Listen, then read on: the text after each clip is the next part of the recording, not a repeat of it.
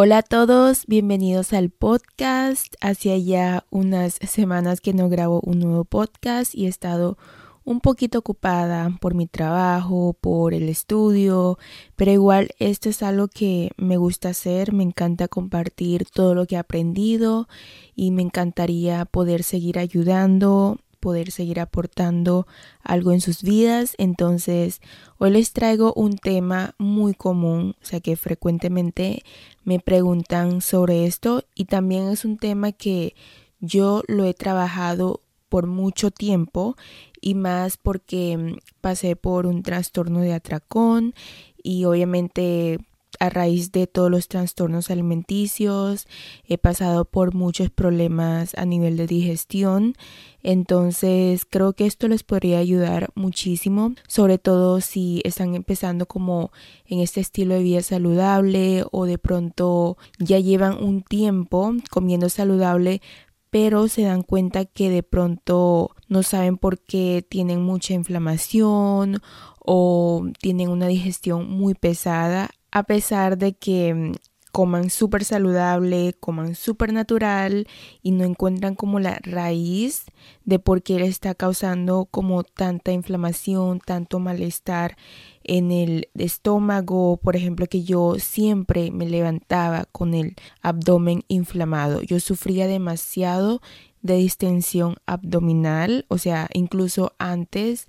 mucho, mucho antes de mm, haber pasado por el trastorno de atracón. Creo que eso fue como a mis 16 años más o menos. Me he dado cuenta que siempre sufría de mucha distensión abdominal. Entonces hay que diferenciar mucho entre tener un abdomen inflamado, sea cual sea la razón, a diferencia de pensar de que es grasa hay mucha gente que confunde esto y lo que hacen es buscar dietas para bajar de peso, cuando en realidad la raíz y la causa principal de todo no es el tejido adiposo, sino por ejemplo, que sea por un exceso de gas en el estómago, sea porque tengas alguna intolerancia alimenticia, tal vez tengas reflujo gastrointestinal, que es otra de las causas más comunes. Y bueno, en este episodio quiero hablarles como de toda mi experiencia y también de todos los datos, toda la información que he recolectado durante estos años para poder solucionar mi problema porque de verdad que he durado casi como cinco años con este problema. Y hoy en día no digo que estoy 100% sanada porque es algo que uno ya sea por genética o ya sea por los hábitos que ha tenido durante la vida o ya sea porque nuestro sistema en el cuerpo reacciona de esta manera. Hay personas que tienen una digestión mucho más lenta, hay personas que mm, son sensibles a muchos alimentos y más que hoy en día hay mucha contaminación en los alimentos. O sea, sé que hablan de la comida orgánica, de la comida natural, pero muchas veces no es tan accesible por ejemplo, en mi caso, o sea, no es muy accesible estar comiendo todo orgánico todos los días, estar comiendo todo al natural 100%. Quiero empezar a hablarles un poco como que las causas de la inflamación, de dónde surge esto y ustedes pueden como que buscar si de pronto es esto o de pronto es esto. Entonces pueden ir como que probando y la idea aquí es como identificar cuál es la raíz o cuáles son esas causas de por qué te está dando esa inflamación abdominal, que es lo que la mayoría de gente tenemos, esa mm, inflamación que nos molesta muchísimo porque a pesar de que tengamos un porcentaje de grasa bajo o a pesar de que hacemos muchos ejercicio y claro, yo siempre digo que no es solamente para vernos bien, o sea, yo siempre digo que es por la salud, porque si constantemente estás inflamado, te sientes en general muy pesado, o sea, hay algo que resolver en cuestión a salud. Y eso es lo más importante porque la causa de todas las enfermedades es primero por el estrés que eso genera inflamación en el cuerpo y segundo es toda la inflamación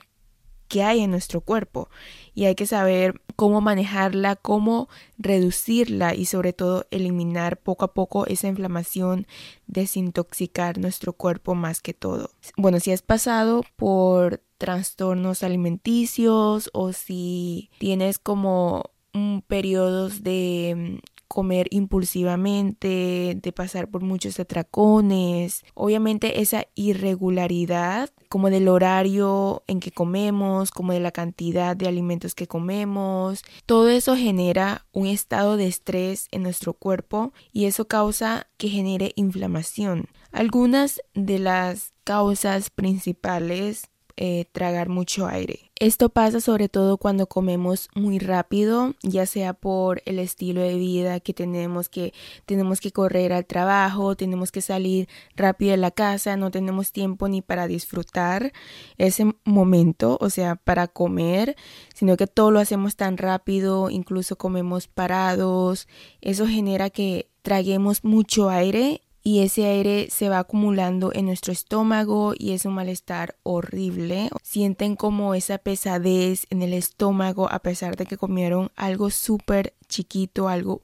de verdad mínimo, poquito, pero sienten esa llenura, sienten como ese, esa pesadez y es todo el aire. Y esto me he dado cuenta porque yo comí algo súper ligero como dos horas antes de dormir y de igual forma me levantaba a mitad de la noche por esa sensación de gas, por esa sensación de inflamación, de distensión y mm, la causa principal era porque la última cena que me estaba comiendo, esa última cena estaba comiendo muy rápido, primero que todo. Segundo, estaba comiendo en un estado de estrés. Estoy pensando en qué debo hacer, estoy en una situación de preocupación, estoy comiendo demasiado rápido, pensando en hacer esto y lo otro. O sea, no me estaba preparando, no me estaba relajando esa hora antes de comer y preparar a mi cuerpo para darle lo que necesita y darle ese tiempo para digerir todos los alimentos adecuadamente. Algo que me ayudó mucho como a solucionar esto, no sé si les ha pasado, pero por lo menos a mí, yo siento que si yo reduzco las horas en la que mm, hago mi cena antes de dormir, Hace como dos meses empecé a hacer esto y no era por el tema de la digestión, sino que por mi tiempo no tenía tanto tiempo para cocinar, entonces hacía mi última comida del día súper temprano y me he dado cuenta que duermo súper, súper bien, o sea, hago la comida como unos más o menos cinco horas antes de dormir. Bueno, yo la verdad, yo no siento hambre en la noche, entonces es algo que me ayuda un montón. Yo me acuesto, no siento esa pesadez, ya no me levanto en las noches sintiendo como esa, ese gas en el estómago, ese reflujo, ya se me ha pasado. Esto no le funciona a todo el mundo porque hay gente que tiene que comer antes de dormir porque si no se levanta en la noche con hambre o tal vez no sé, o sea, tienen que buscar lo que les funciona más en su cuerpo. Yo lo que les recomendaría en lo personal es que empiecen como a buscar esos patrones, esas cosas que ustedes sienten que le estén afectando, pueden ir probando lo que les dije, haciendo la cena mucho más temprano, algo súper ligero, pero que se queden satisfechos. Obviamente hay que esperar mínimo dos horas antes de dormir, después de haber comido, para poder darle ese tiempo al, al cuerpo para digerir todos los alimentos adecuadamente. La otra razón es comer demasiado comer, llenarse hasta el 100%, el 200% hasta no poder más. Hay que cuidar mucho en las cantidades que comemos en una sola sentada. Esto no le afecta a todo el mundo, la verdad, pero en lo personal sí he visto que la mayoría de la gente les afecta muchísimo el comer demasiado en una sola sentada, les causa mala digestión, les causa reflujo, les causa problemas digestivos al día siguiente, se sienten súper mal, súper pesados, hasta tienen em, impacto a nivel de energía, porque si comemos demasiado una sola comida generalmente o nos da mucho sueño después de comer o nos drena demasiado energía, sentimos demasiados cansados o de pronto nos dé mucha energía, pero ya después de una hora sentimos como ese bajón. Entonces yo creo que hay que tomar eso muy en cuenta. La otra razón que pudiera estar causando esa inflamación en el estómago también puede ser por alimentos que crean gas. O sea, no el, no el gas que tragamos, sino alimentos que generan gases en el estómago, ya sea por su contenido de azufre, por varias razones como por ejemplo los crucíferos, eh, la coliflor, el brócoli, las coles de Bruselas. Hay muchos vegetales que aunque sean muy saludables nos genera muchos gases y mm, esto lo he notado muchísimo al principio y ahora tolero mucho mejor, sobre todo el brócoli y la coliflor lo consumo casi todos los días y no me pasa nada, pero es porque tu cuerpo poco a poco se va acostumbrándose y mm, también depende pues cómo reacciona cada cuerpo. Alimentos que contengan mucha cantidad de fibra, por ejemplo, las manzanas, las peras, contienen mucha pectina en la piel y son alimentos muy saludables, pero cuando se consume en exceso, o sea que lo estés consumiendo todos los días o digamos que estás consumiendo mucha cantidad de fibra, o sea, estás agregando linas a todo, semillas de chía a todo. Son alimentos muy saludables, pero cuando ya nos pasamos ni, ni tomando mucha agua, como que se puede contrarrestar eso. Hay que saber cómo balancear en comer mucha fibra y comer muy poca fibra, porque también si comes muy poca fibra te puede causar estreñimiento, que es lo que me pasaba a mí en unos años anteriores cuando empecé como en este estilo de vida saludable. Sufrí de estreñimiento por tres años y como que nada me ayudó como a curar sino más que todo como darme cuenta de algo súper sencillo y era la cantidad de fibra. O sea, estaba comiendo mucha, mucha fibra, como unos 70, 80 gramos de fibra al día. Eso me generó estreñimiento y literal les digo que hasta anoté una lista de alimentos cuando estaba buscando cómo solucionar todo esto. Y bueno, yo les invito a que vayan como identificando, eh, probando si es que quitan alguno de esos alimentos y vean algún beneficio. Entonces eh, están eh, los crucíferos que ya les mencioné, las legumbres, sobre todo los granos que contienen mucha cantidad de fibra, las lentejas, los garbanzos, también causan muchos gases bebidas que contienen gases, aunque no tengan azúcar, esas que son dietéticas, igual no son para nada buenos para la digestión y a nivel de salud, ya que tienen muchos edulcorantes artificiales, los aditivos, todo eso genera incluso más inflamación que el azúcar en sí. Y esto es porque nuestro cuerpo no lo digiere. Por eso lo comercializan como sin calorías porque nuestro cuerpo no lo sabe digerir. Están también los alimentos que son altos en sodio y el tema del sodio también lo quiero tocar porque el sodio, de lo que he aprendido eh, de nutrición, de lo que he aprendido de salud, también de mi propia experiencia, y es que el sodio no es algo malo, no es algo que lo tenemos que satanizar, como hoy en día lo venden que tienes que eliminar la sal, que tienes que eliminar todos los alimentos altos en sodio, porque te pueden causar mucha retención de líquidos, que es malo, que porque te hacen aumentar de peso, aumentar de grasa. Y bueno, yo pienso que el sodio no es malo. Al contrario, es algo que nuestro cuerpo necesita, es un micronutriente que nuestro cuerpo necesita para poder funcionar y sobre todo tener un equilibrio entre sodio y potasio en nuestro cuerpo. El sodio tiene muchos beneficios, también puede encontrar muchos videos hablando de este tema, de muchos doctores, muchos científicos que hablan de que el sodio tiene muchos beneficios y que no es tan malo como todo el mundo cree. Lo que nos causa la retención de líquidos es como el desbalance de sodio que consumimos durante varios días. Es decir, si un día consumiste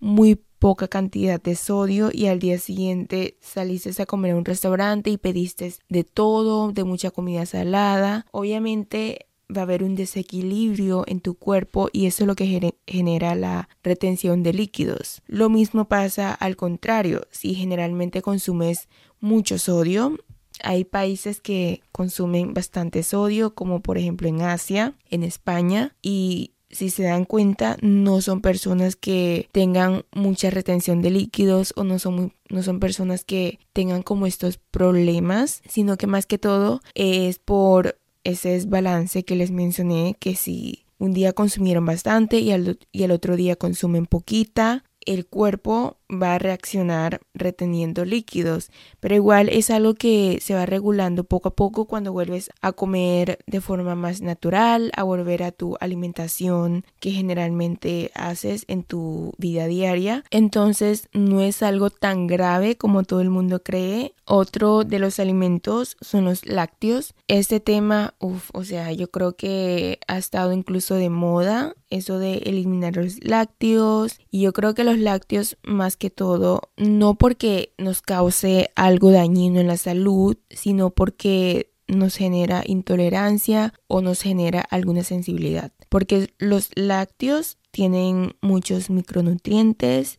tiene calcio, tiene vitamina D, tiene muchos beneficios y siento que no es necesario eliminarlo en nuestra dieta si es que no tengamos ninguna intolerancia a ella. Otra cosa que siento que me ayudó un montón es no masticar chicle. Cuando masticamos chicle estamos tragando aire y también estamos consumiendo pues los edulcorantes artificiales que nos causa más inflamación. También no usar pitillos, popote, no sé cómo lo dicen en otros países para tomar bebidas. Otra cosa que también he notado es tratar de tomar líquidos de una forma más lenta. Yo sé que les he hablado de la comida, de comer más lento, pero también de una forma mucho más lenta y sentarse para tomar bebidas. Incluso esto está en, el Ayurveda. Se dice que se debe tomar eh, agua, tomar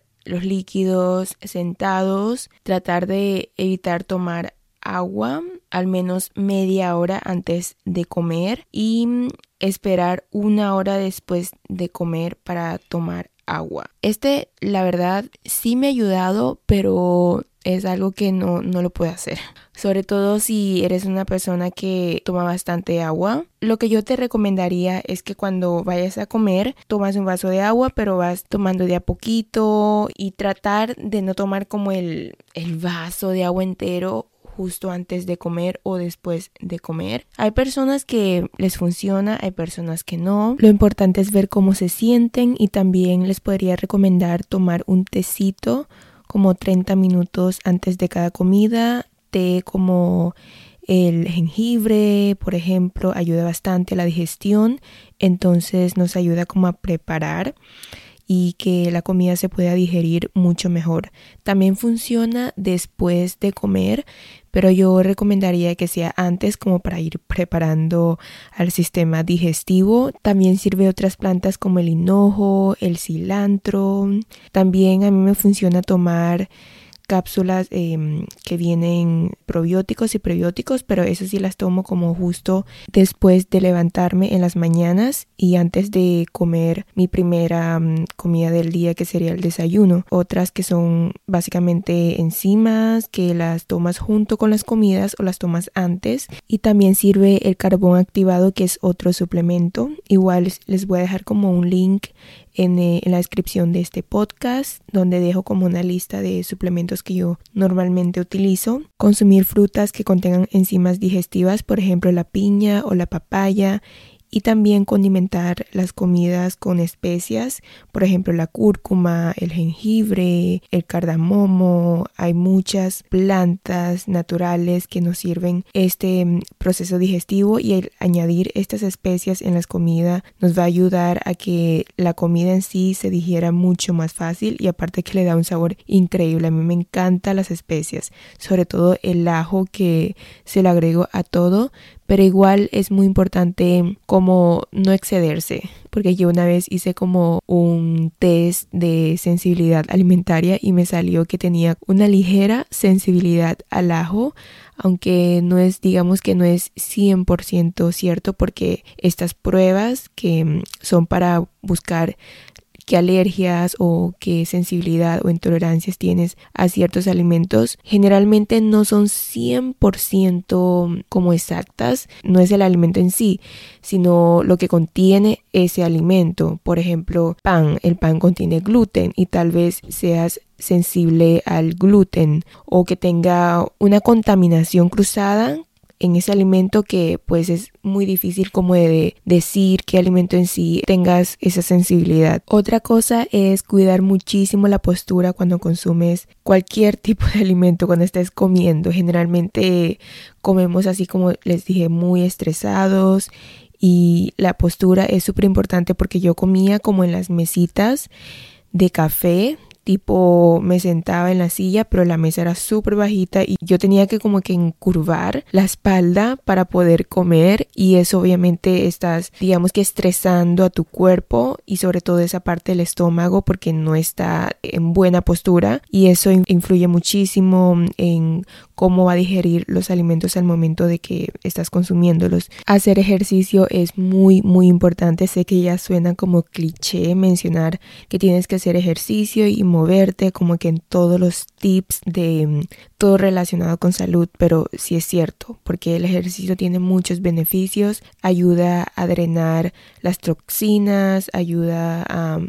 a que sientas mucho más energía, a que el cuerpo funcione mucho mejor, así que moverte es súper importante durante el día. Yo siento que ya uno moviéndose puede eliminar cualquier tipo de exceso de toxinas, de mm, comida basura que hay en el cuerpo. Y sobre la alimentación, creo que ya todo el mundo sabemos que tratar de mm, disminuir los alimentos altamente procesados que contienen muchos químicos artificiales es clave. Quiero tocar esto de los alimentos crudos y cocidos porque a mí en lo personal siento que los vegetales crudos a mí me inflama muchísimo. Sean muy saludables, o sea, como la lechuga, por ejemplo, las ensaladas, son muy, muy saludables, altas en fibra, muchos micronutrientes, eh, antioxidantes, pero al momento de yo consumir eso, o sea, después de cada comida, siento como esa distensión abdominal. Y es que al cuerpo obviamente le cuesta digerir alimentos crudos. Por eso las ensaladas llenan mucho más que mm, los vegetales cocidos en sí. Pero bueno, ya esto es algo personal y mm, siento que al comer mis verduras cocidos me ayuda mucho mejor a sentirme más ligera. Por eso si crees que este tip te funciona, aplícalo, inténtalo y no siempre, no siempre todo lo crudo es mejor, no siempre es así. Acabo de recordar que tomaba diente de león cuando me daba como retención de líquidos y eso me ayudaba demasiado como a, a eliminar los líquidos en mi cuerpo, por si un día consumí bastante sodio o por si un día salí a comer y, y, comí como mucha comida procesada o no común en mi alimentación diaria. Siempre me tomo un té de diente de león o también venden las cápsulas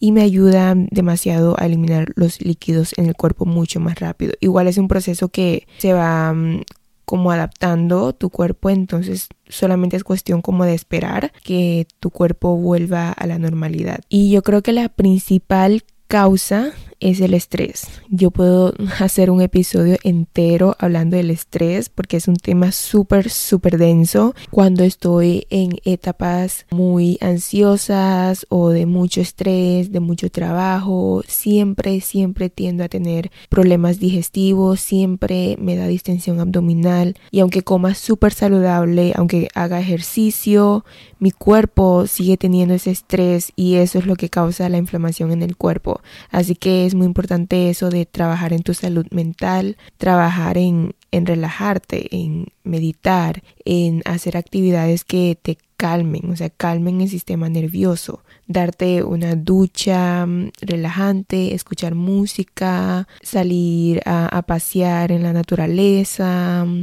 incluso hablar con un amigo, puede ser algo súper terapéutico que te ayuda a relajar y reducir ese estrés poco a poco que se viene acumulando por mucho tiempo. Casi se me pasa este tip y es uno de los más importantes y súper básico, pero dormir lo suficiente, descansar y dormir tus 7 a 9 horas. Yo creo que mucha gente sufre de insomnio hoy en día, me incluyo y por eso siento que esto me cambió la vida muchísimo. Cuando empecé a dormir mucho mejor, cuando empecé a cuidar mi calidad de, de sueño más sobre mi cantidad porque puedes dormir tus 8 horas al día, pero igual sentirte cansado porque no tuviste una buena calidad de sueño durante la noche. Entonces el tema del descanso es fundamental para evitar esa inflamación en el cuerpo. Yo esto lo he notado demasiado, demasiado. Cuando duermo nada más cuatro horas, por ejemplo, me levanto súper hinchada, mm, no solamente el estómago, ya todo mi cuerpo, mi cara, en general ya me siento súper mal, súper fatigada, súper pesada. Así que traten de cuidar muchísimo su calidad de sueño durante la noche. Está pendiente en uno de mis próximos episodios grabarles sobre el tema del insomnio y cómo pude mejorar y poder dormir mucho mejor porque después de eso en verdad mi vida dio un giro de 180 sinceramente todos los tips que le estoy dando yo los apliqué y los apliqué por mucho tiempo creo que ya cuatro años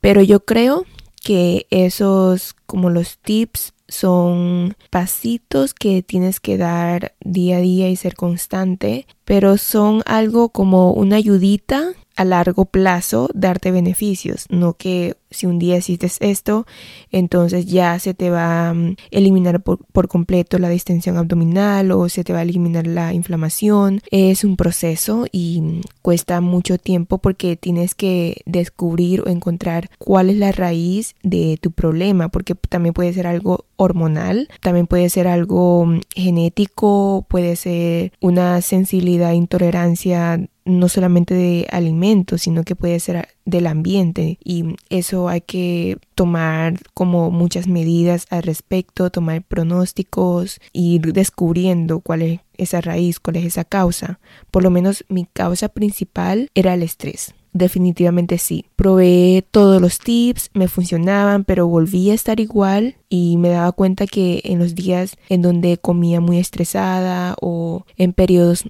que me daba mucha ansiedad es donde me venía otra vez el problema. Entonces siempre priorizo mi salud mental, priorizo poder relajarme, calmarme y luego sí aplico los tips como hacer ejercicio, comer saludable y todo eso. En fin, les digo que hay muchas causas, hay muchas razones, pero en resumen les diría que la flora intestinal, la flora bacteriana y las enzimas digestivas que tenemos en el cuerpo por eso es clave tomar probióticos. Los probióticos se pueden consumir con los alimentos naturales que contengan mucha fibra, pero los probióticos es muy importante suplementarse y cambiar los probióticos cada dos o tres meses con diferentes bacterias, ¿no? Con diferentes ingredientes para ir variando porque nosotros tenemos un millón, o sea, más de un millón de, de bacterias, de enzimas en el cuerpo. Entonces, para que tu cuerpo reciba todos esos probióticos,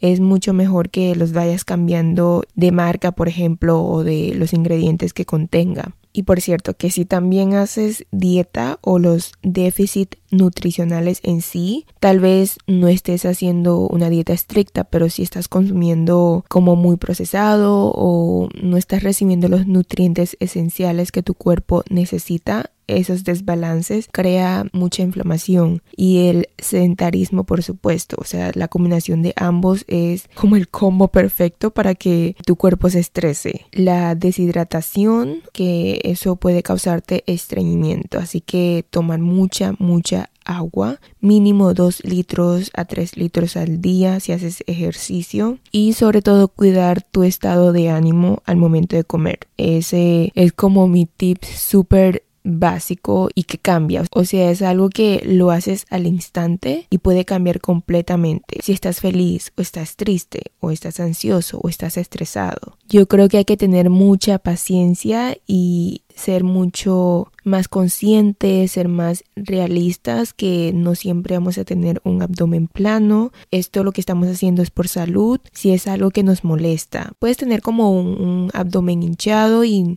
y normal, o sea, como que no pues no sientes molestias, pero físicamente no te gusta como, como te ves, entonces ya es algo más superficial, más físico, que se puede tratar, ¿no? Se puede tratar con eh, masajes, se puede tratar con ejercicio, pero cuando ya es un proceso mucho más interno, cuando ya es más cuestión de tus hábitos, sí hay que prestarle mucha atención, porque créanme que no es nada agradable, o sea, esos días en donde yo estuve sufriendo de, de, ese como malestar en el estómago todo el día. Así que espero que este episodio les haya servido mucho. Sé que los tips estuvieron como un poco revueltos. No hay un orden, pero bueno, es aplicarlos todos al conjunto, ¿no? Importante no ser perfeccionistas, apliquen lo que les funcione y vayan probando. Es un proceso que cuesta mm, tiempo. Así que por eso están los especialistas así que vayan a su endocrinólogo, a su nutricionista, incluso al,